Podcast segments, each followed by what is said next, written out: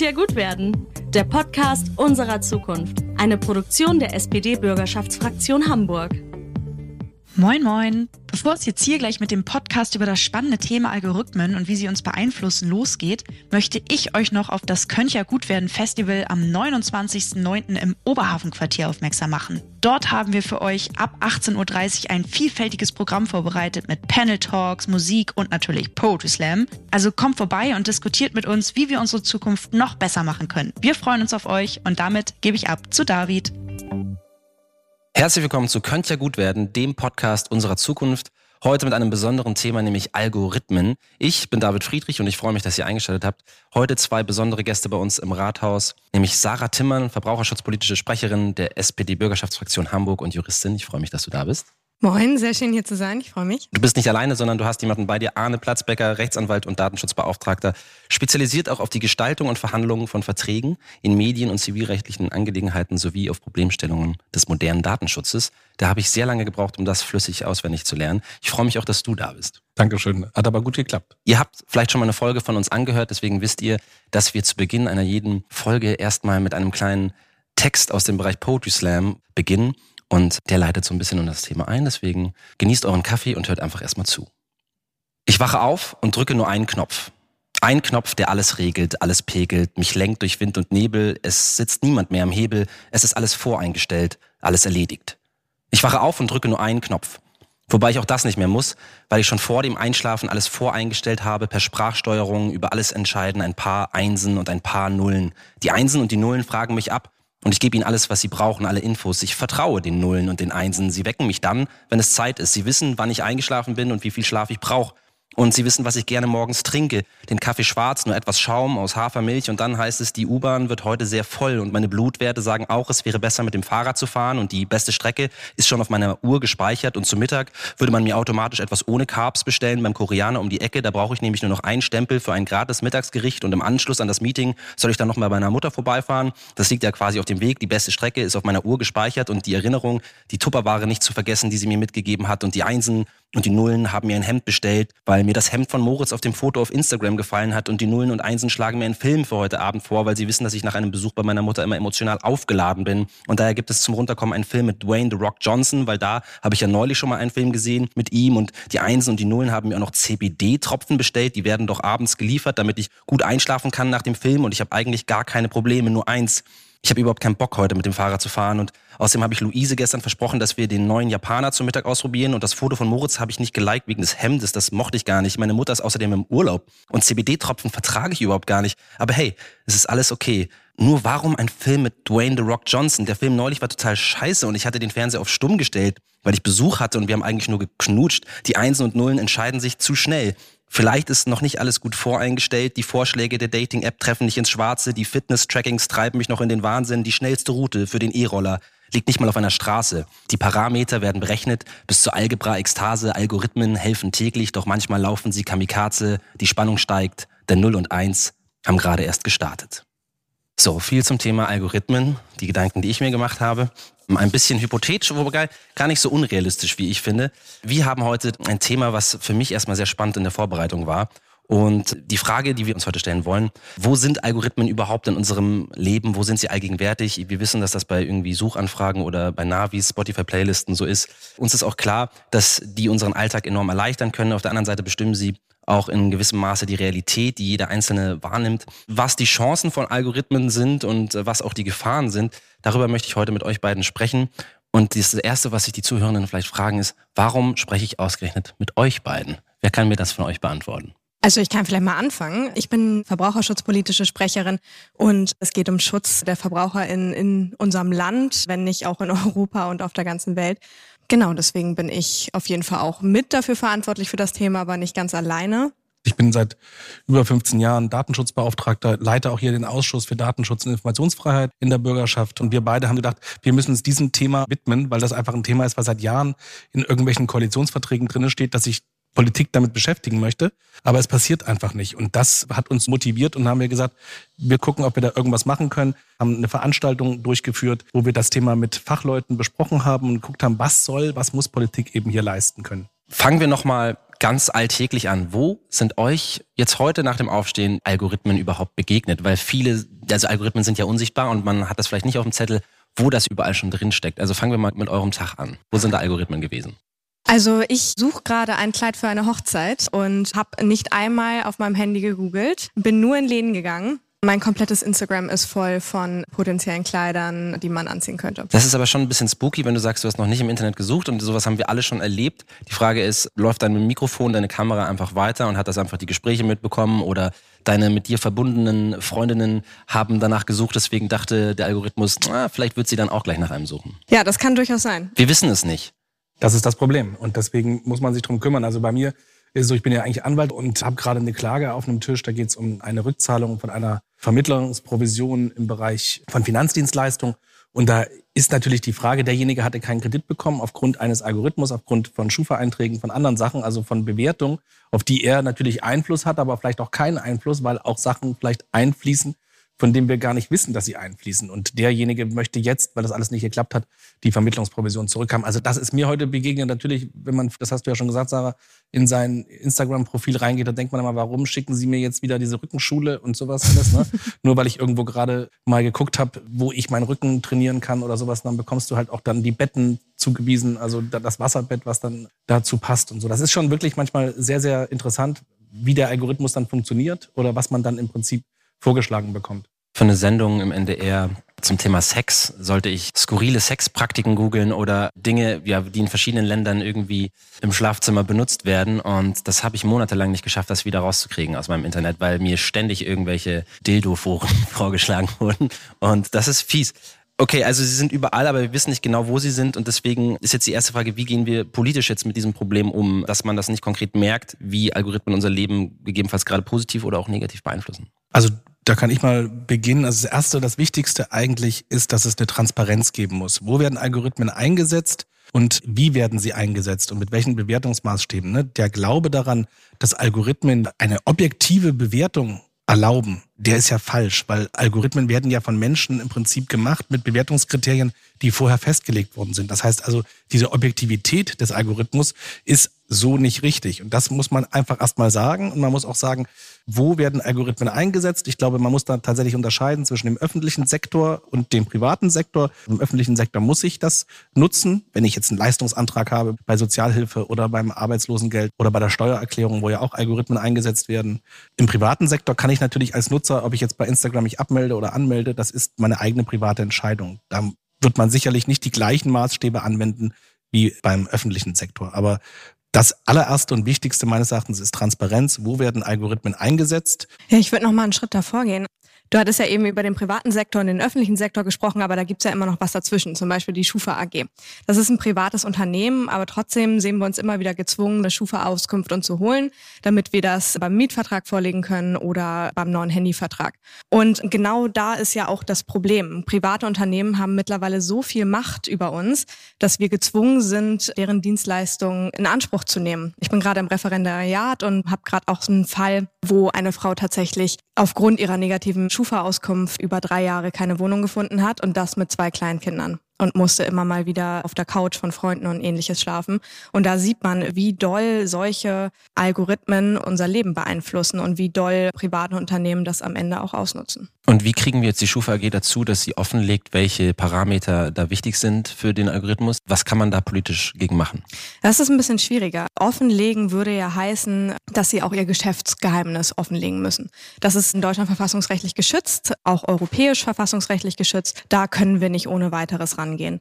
Deswegen haben wir nach Möglichkeiten gesucht, wie wir stattdessen damit umgehen können. Wir sind noch nicht am Ende unserer Diskussion, weil es gibt tatsächlich ganz, ganz viele Möglichkeiten und Wege, wie man das zumindest transparenter machen kann. Eine Idee von uns war, dass wir auf Bundesebene Behörden dazu animieren, strenger zu kontrollieren und dass es dann eine gewisse Art von Offenlegung gegenüber Bundesbehörden geben muss in Zukunft, ohne dass das Geschäftsgeheimnis verletzt wird in dem Maße. Aber es geht nicht nur darum, dass man reingucken kann in die Algorithmen. Als verbraucherschutzpolitische Sprecherin würde ich sagen, ohne da VerbraucherInnen zu nahe treten zu wollen, ich glaube, viele verstehen es auch nicht. Also mhm. ich würde es auch selber nicht verstehen, wenn man mir jetzt so einen äh, sehr komplizierten Algorithmus präsentieren würde, würde ich als Juristin, die kein Mathe kann, würde wahrscheinlich an so einem Algorithmus verzweifeln. Es geht aber auch darum, zum Beispiel im Fall der Schufa AG, dass wir auch viel häufiger informiert werden, was da eigentlich für Daten gesammelt werden und wie das gewichtet wird. So, momentan gibt es die Möglichkeit, diesen Schufa Score einmal im Jahr abzufragen beziehungsweise so eine kostenlose Datenkopie zu erhalten, das ist nicht genug. Also man braucht mehr als einmal im Jahr so eine Schufa AG Auskunft, allein als junger Mensch, wie häufig man die Wohnung wechselt oder den Handyvertrag wechselt. Da haben wir eine parlamentarische Initiative gestartet, die jetzt auch in der Bürgerschaft verabschiedet worden ist, und zwar, dass das mindestens viermal im Jahr stattfinden soll. Das war eine Bundesratsinitiative. Wir sind gespannt, was da auf Bundesebene folgt. Vielleicht folgt der Bundesgesetzgeber ja unseren Vorschlägen. Also mir wurde damals vor vielen, vielen Jahren gesagt von einem Kollegen, ich soll einfach zu Saturn gehen und so 0% Finanzierungen beantragen, die ich dann, also für ganz kleine Summen, einfach nur, damit ich quasi der Schufa zeige, ey, ich nehme hier irgendeinen kleinen Kredit und zahle den aber sicher ab. Und das habe ich auch gemacht und ich habe nie als Freiberufler irgendwelche Probleme gehabt, einfach nur, weil ich jeden Laptop, jedes Handy, jeden Toaster einfach per 0% finanziert habe und dann einfach zwei Euro im Monat abbezahlt habe, nur um, um das zu machen. Das zeigt ja eigentlich, wie diese Systeme aufgebaut sind und ja. dass man da eben eine Transparenz braucht. Ja? Also nochmal das aufgreifend, was du gerade gefragt hattest, wie kann man dagegen vorgehen, was kann man da machen? Es ist ja in der Datenschutzgrundverordnung geregelt eigentlich, dass es sogenannte Folgeabschätzungen gibt. Das heißt eigentlich eine Risikobewertung bei solchen algorithmischen Systemen. Und die Sache, glaube ich, die wir eben einführen müssen, ist, dass wir so eine Risikoabschätzung transparent machen müssen. Das heißt, die Schufa müsste jetzt allen Verbrauchern sagen, welche Risiken sind für die Verbraucherinnen da und welche Vorteile hat das Ganze. Und dieses und das Risiko ist aber hier so und so von uns gewichtet worden. Diese Transparenz einer Datenschutzfolgeabschätzung muss gegeben werden und das muss man verpflichtend machen, dass diese Transparenz dieser Risikobewertung auch an die Verbraucherinnen übermittelt wird. Ich kann mir vorstellen, dass das schwierig ist mit großen privaten Unternehmen von Übersee da irgendwie jetzt hier in der Hamburger Bürgerschaft was zu tun, damit man auch von Instagram oder so das offengelegt bekommt, wie man da aktiv dagegen arbeiten kann. Es gibt so ein paar Sachen, die ich im Internet gefunden habe und ich frage mich, ob das die Lösung sein soll, dass man selber als Endverbraucherin, Endverbraucher irgendwie dafür sorgt, wie die eigene Bubble aussieht. Also, dass man sich die Mühe macht zu sagen, okay, ich versuche jetzt bewusst im Internet alles zu konsumieren, ganz bewusst irgendwie auf Seiten zu gehen und zu sagen, ne, gefällt mir nicht oder beziehungsweise viel Zeit auf einer Seite zu verbringen, die mir gefällt und irgendwie diese Bubble, in der ich mich befinde, zu beeinflussen. Aber das kann ja nicht die Lösung sein. Nee, dazu müsste ich auch erstmal wissen, wie diese Bubble überhaupt entstanden ist. Also ich müsste ja wissen, mit welcher anderen Bubble ich diese Bubble beiseite mhm. wischen kann. Das weiß ich ja auch nicht. Also nur weil ich jetzt mir eine Fitnessuhr von Garmin oder von irgendeinem anderen Anbieter mir gekauft habe, kriege ich dann immer Fitness-Tracking-Apps, die mir dann empfohlen werden oder auch nicht. Und muss ich jetzt mir Unterwäsche angucken, damit ich dann irgendwie wieder rauskomme aus dieser Bubble? Und ich glaube tatsächlich auch, der Algorithmus erkennt das ja am Ende. Ne? Also wenn man nur eine Millisekunde zu langsam oder zu schnell irgendwie weiterwischt, erkennt er es ja, inwiefern man das jetzt extra macht oder nicht extra macht. Aber zum Beispiel im Wahlkampf oder auch vor dem Wahlkampf habe ich natürlich bewusst anderen Parteien oder anderen, sage ich mal, Nachrichtenportalen gefolgt, damit sich das vermischt, damit meine Nachrichten, die mir angezeigt werden, nicht nur von irgendwie SZ, FAZ und Abendblatt oder so ist, sondern dass das auch von Zeitungen kommt, die ich nicht gut finde, einfach nur damit die Mischung da ist, damit ich irgendwie erkenne, wo ist da eine, eine Linie oder sowas. Und das war, war, total mühsam, muss ich ganz ehrlich sagen. Das habe ich auch danach sofort wieder alles entfolgt, weil ich auch einfach keine Lust hatte, die ganze Zeit so populistische Presse zu lesen. Aber wenn wir schon bei dem Thema sind, also gerade Informationen an Bürgerinnen und Bürger bringen, ich meine, das wird massiv beeinflusst. Populistische, überemotionale Aussagen und plakative Aussagen werden automatisch mehr gepusht von den Algorithmen. Und das ist ja gerade für euch, die in der Politik seid, nicht nur ein spannendes Thema, sondern auch, da frage ich mich, wie geht ihr damit um? Wie nutzt ihr das? Ja, oder wie versucht ihr das zu regulieren, dass das in der, sage ich mal, demokratischen Diskussion im Internet, dass das irgendwie besser wird? Komplexe Frage, ich weiß. Habt ihr aber trotzdem einfache Antworten? Nein, einfache Antworten auf gar keinen Fall. Ja, das fügt sich ein in dem Riesenkonstrukt von Algorithmen. Aber bei dem Fall, den du jetzt demonstriert hast, geht es ja nicht nur um Geschäftsgeheimnisse und Algorithmen und Offenlegung und Transparenz, sondern auch ganz viel um Meinungsfreiheit und Pressefreiheit. Das ist ein ganz, ganz sensibles Thema, auch juristisch bewertet. Und da gibt es auf jeden Fall keine einfachen Antworten. Aber ja, du hast recht. Wir stellen uns im Wahlkampf auch ganz viel die Frage, was machen wir damit und wie kriegen wir es hin, unsere Botschaften auch so zu kommunizieren, dass es tatsächlich ankommt und nicht nur Negativpresse oder populistische Presse. Ich glaube, ein perfektes Rezept dafür haben wir auf jeden Fall nicht, weder in Deutschland noch auf der Welt. Ich möchte das nochmal aufgreifen. Und zwar gibt es Publizistin Ingrid Brodnik, die, da habe ich so ein SZ-Interview von letztem Jahr gefunden, so eine österreichische Publizistin, und die hat gesagt, es sei verrückt, dass wir ein Spiel spielen, dessen Regeln wir gar nicht kennen. Also so Social-Media-Plattformen sind gar nicht für so eine demokratische politische Diskussion gemacht. Das ist eigentlich gar nicht der Ort, wo das stattfinden sollte, aber dort findet es statt.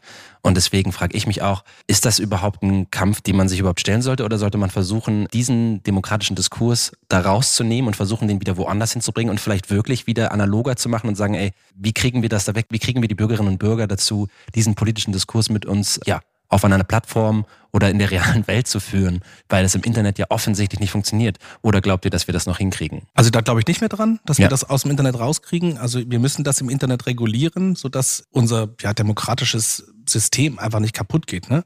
Das Problem ist ja, dass die Leute so ein gewisses Vertrauen in das haben, was sie da sehen und lesen. Und je mehr sie von der einen Sache, von ihrer Meinung, sage ich mal, dann auch lesen, desto mehr stärkt das dieses Vertrauen. Und wenn du immer nur dann in deiner Bubble eben bleibst und diese Kommentare dann kriegst, dann verstärkt das deine eigene Sicht. Aber es ist einfach demokratiegefährdend. Ne? Deswegen muss man eben eine Transparenz schaffen. Das ist ja das, was wir versuchen irgendwie hinzukriegen und irgendwie anzustoßen, dass wir sagen, wir brauchen diese Transparenz eine Offenlegung der Geschäftsgeheimnisse wird es so nicht geben. Da kann man drüber nachdenken, ob man eventuell sagt, es gibt eine Kommission, die sich das dann anguckt, die das auch versteht, weil wir verstehen es ja, also im wahren Leben wird es von uns normalen nicht-Mathematikern, nicht-Informatikern niemand verstehen, diesen Algorithmus. Aber eine Kommission, irgendwo, wo man das ansiedeln kann bei der Europäischen Union oder keine Ahnung, auf Länderebene, die sich das dann eben anguckt und eben eine Risikobewertung macht. So, und das glaube ich, da werden wir in Zukunft nicht dran vorbeikommen, weil die Gefahr einfach, dass unser System in immer oder unsere demokratische freiheitliche Grundordnung immer instabiler wird, einfach hoch ist. Ne? Das sehe ich schon. Ich glaube tatsächlich, das, was du gesagt hast, da ist sehr viel Wahres dran. Das Problem ist gerade bei jungen Menschen, man kriegt die nicht an den Infostand oder ähnliches. Wir sind ja als Partei mit sehr vielen alten Strukturen, die führen wir alle fort. Wir machen Infostände, wir plakatieren, wir machen ganz, ganz viele analoge Veranstaltungen. Aber da kommen sehr wenig junge Menschen. Und man muss die ja auch irgendwo erreichen. Und wir als SPD, deswegen haben wir unsere Abgeordnetenbüros auch immer zentral in den Stadtteilen. Wir haben uns gesagt, wir gehen dahin, wo die Menschen sind. Und viele junge Menschen sind im Internet und da kommen wir nicht mehr drum rum. Das Problem ist, dass man sich dem dann auch stellen muss. Und ich habe tatsächlich tatsächlich auch immer das Problem gehabt, wenn ich mal Werbung geschaltet habe, dann kamen ganz, ganz viele schlimme Kommentare, ganz viel in Richtung Äußerliches, ganz viele sexistischen Kommentare. Dem muss man sich aber am Ende stellen, tatsächlich. Und wir machen das als junge Sozialdemokraten ganz häufig so, dass man sich trifft in kleineren Gruppen und dann geht man auch in die Diskussion mit genau solchen Menschen rein, um, also natürlich nicht mit Menschen, denen es nur auf Beleidigungen ankommt, sondern Menschen, die tatsächlich Anliegen haben, die man auch im Internet probieren kann zu beantworten oder da zu helfen. Du sagst es, nicht nur die Jugend ist im Internet. Ich für, für mich ehrlich gesagt viel schlimmer sind ja die Generation meiner Eltern, die im Internet ist. Die machen mir irgendwie äh, mehr Sorge und Probleme. Aber wir kriegen das da nicht raus, das ist klar. Wie kann man jetzt tatsächlich das versuchen zu regulieren? Also lass uns mal kurz äh, so ähm, über Tatsachen sprechen, weil ich versuche das dann weiterzudenken. Ich meine, eine Konsumentin, ein Konsument, man kann denen zeigen, man kann das transparenter machen, denen sagen, guck mal, so funktioniert deine Bubble. Äh, so kannst du selber was dagegen machen, dass du irgendwie dein Scrolling oder Klickverhalten tatsächlich bewusst veränderst. Aber um das einfach zu machen, gibt es die Möglichkeit, politisch irgendwie einzugreifen und zu sagen, ey, jedes Mal, wenn man sich ein lustiges Katzenvideo angucken will, muss man sich davor zwei kleine Tipps von den Tagesthemen angucken oder sowas. Also wie kann man das schaffen, dass das, was im Internet funktioniert, dass man da die Inhalte und vor allem auch die richtigen Inhalte irgendwie transportiert bekommt, weil das weiß man, dass Nachrichten nicht ziehen im, Internet irgendwie. Also oder ne, also es gibt ganz klar Sachen, die über Emotionen laufen, die die Leute dann gerne angucken und wenn sie traurig sind, dann spült ihnen der Algorithmus weitere emotionale Videos sind und sie sind weiter traurig oder sowas und wenn sie irgendwas Lustiges sehen, dann kriegen sie noch mehr lustige Sachen.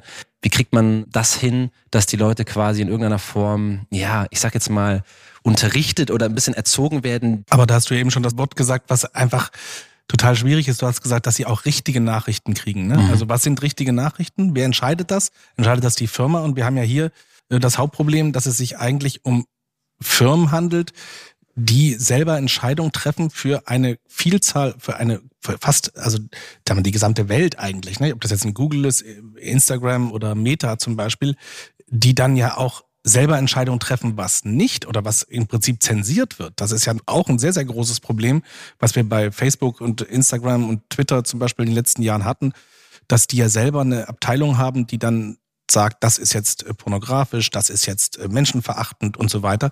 Das heißt, es ist gar keinen staatlichen Stellen mehr, die dahinter stecken, sondern es sind äh, Firmen. Und das ist genauso wie ein Algorithmus im Endeffekt schwierig, weil dann überlässt du Sachen, die eigentlich dem Staat obliegen, hier dem privaten Sektor. Ne? Und deshalb glaube ich, das allererste, was wir bräuchten, sage ich jetzt zum zehnten Mal, ist eine Transparenz. Transparenz durch ein Register vielleicht, wo gesagt wird, die und die Firma, die und der öffentliche Sektor setzen diese Systeme ein. Dass wir schon mal wissen, wo ist das, dass auch eine Sensibilisierung stattfindet. Also die Datenschutzgrundverordnung hat ja, obwohl sie auch eine Dokumentationspflicht auferlegt hat, die so meines Erachtens ein Tick too much ist, aber sie hat zumindest eine Sensibilisierung geschaffen für ganz, ganz viele Menschen und hat auch gezeigt, dass wir Grundrechte haben, dass wir digitale Grundrechte haben, die heute verstärkt durch die Leute auch eingefordert werden. Und das müsste man eigentlich auch sagen, der Algorithmus ist nicht Gott gegeben hier. Ne? Wir können gucken, was steckt dahinter. Du kannst selber eventuell auch schauen, wie ist die Risikobewertung, was fließt an Sachen ein und so weiter. Wir müssen meines Erachtens ein Register schaffen, wo gesagt wird, das und das und das ich glaube, wir müssen da nochmal einen Schritt vorher ansetzen. Mir geht's nicht darum, dass bei TikTok oder ähnlichem ein lustiges Katzenvideo nach dem anderen gezeigt wird. Mir geht's darum, dass der Algorithmus nicht so programmiert ist, dass am Ende Diskriminierung entsteht. Also, dass wenn ich in Billstedt wohne, dass mir, weiß ich nicht, günstigere Klamotten angezeigt werden, als wenn ich in Blankenese wohne zum Beispiel. Da werden jetzt die Blankeneserinnen diskriminiert? Oder wie? Weil sie teurere Klamotten gezeigt bekommen? Es gibt einfach da ein Ungleichgewicht und das ist nicht in Ordnung, dass Leute, die in einem Stadtteil wohnen, andere Werbung angezeigt wird und direkt angenommen wird, dass gewisse liquide Mittel da nicht vorhanden sind. Und das ist jetzt ein sehr nettes Beispiel gewesen. Es gibt auch noch ganz andere Beispiele. Und da sind wir rechtlich an sich schon weit. Also wir haben die Datenschutzgrundverordnung, wir haben das Bundesdatenschutzgesetz und wir haben ohne das jetzt so juristisch zu formulieren, wir haben schon Schutzmechanismen, wo Diskriminierung geahndet wird. Das heißt, wenn ein Algorithmus nachweislich diskriminiert aufgrund von Geoscoring oder ähnliches, Altersdiskriminierung, rassistische Diskriminierung oder sexistische Diskriminierung und das tatsächlich auch vor Gericht bewiesen werden kann, dann gibt es auch entsprechende zivilrechtliche Urteile, die die privaten Unternehmen dann auch verurteilen. Unser Problem ist nur, dass wir da nicht reingucken können meistens. Es ist fast zufallsabhängig, dass das mal funktioniert. Und deswegen nochmal ganz klar, mir geht es darum, dass diese großen Diskriminierungen, dass wir die schaffen zu eliminieren. Und das kriegen wir nur hin, wenn tatsächlich auch Unternehmen, die solche diskriminierenden Algorithmen einsetzen und es laufen lassen, obwohl sie wissen, die haben diskriminierende Faktoren, dass die dafür auch sanktioniert werden. Genau. Und dafür sagte Arne, dafür brauchen wir als erstes Transparenz. Irgendwer muss da reingucken. Mhm. Und wir sehen ja beide ein, es gibt das europäische Grundrecht auf ein Geschäftsgeheimnis. Das heißt, ja. die Unternehmen sind verfassungsrechtlich geschützt, dass man in diese Algorithmen nicht reingucken kann ergibt ja auch irgendwo Sinn, weil wenn man da reingucken kann, dann das ist ja wie wie ein Rezept. Dann weiß man, wie die Leute das machen und dann kann man das sehr gut kopieren.